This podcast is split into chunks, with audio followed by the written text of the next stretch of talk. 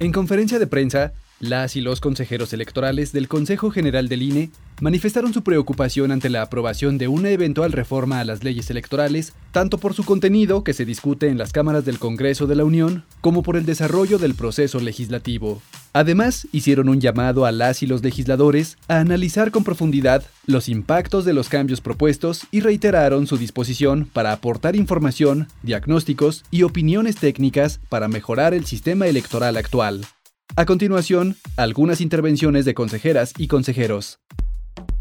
Lorenzo Córdoba, consejero presidente. Eliminar la estructura permanente subdelegacional del INE y reducir al mínimo el servicio profesional electoral impediría contar con personal calificado como lo ordena la Constitución, pues la reforma contempla eliminar el 84.6% de las plazas que hoy integran dicho servicio civil de carrera. Edmundo Jacobo, secretario ejecutivo. Entonces es un servicio civil muy robusto, como lo exige una tarea tan delicada como es la organización de las elecciones, porque de eso deriva la paz pública y que podamos civilizadamente dirimir nuestras diferencias. Roberto Ruiz, consejero. Que impere la constitución. La disputa por modificar las normas electorales eh, más allá de las visiones de país, de la democracia, de la institución. Yo creo que tienen un dique muy claro y muy contundente. Dania Rabel, consejera. Estamos abiertos a poder intercambiar ideas, al diálogo, para poder fortalecer nuestro sistema electoral. Y muestra de ello es que muchos de nosotros estuvimos participando en los foros que en su momento se organizaron para una eventual reforma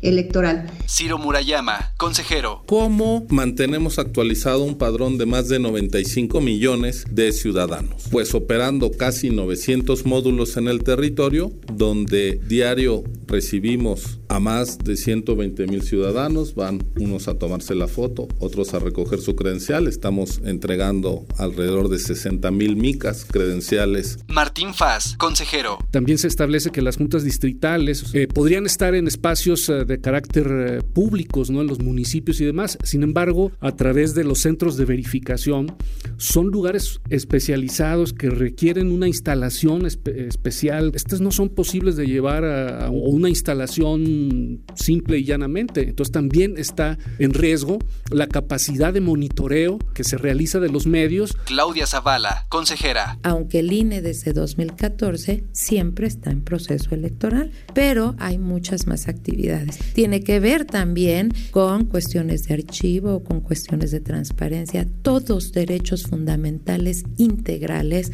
que convergen en nuestra Constitución y se hacen realidad ahí en el Servicio Profesional Electoral. Uquib Espadas, consejero. ¿En verdad alguien puede afirmar que la nueva frágil estructura proveerá un servicio comparable con este que ha sido probado a lo largo de ocho años? Jaime Rivera, consejero. ¿Cuál es el sentido de un servicio de carrera? Primero, profesionalismo es decir, personal especializado, experto y que esto se debe a su forma de ingreso, a su capacitación permanente, a su formación en los principios que rigen la función electoral, pero hay otro aspecto muy importante que es su independencia, su confiabilidad.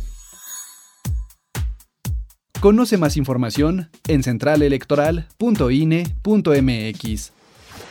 Central Electoral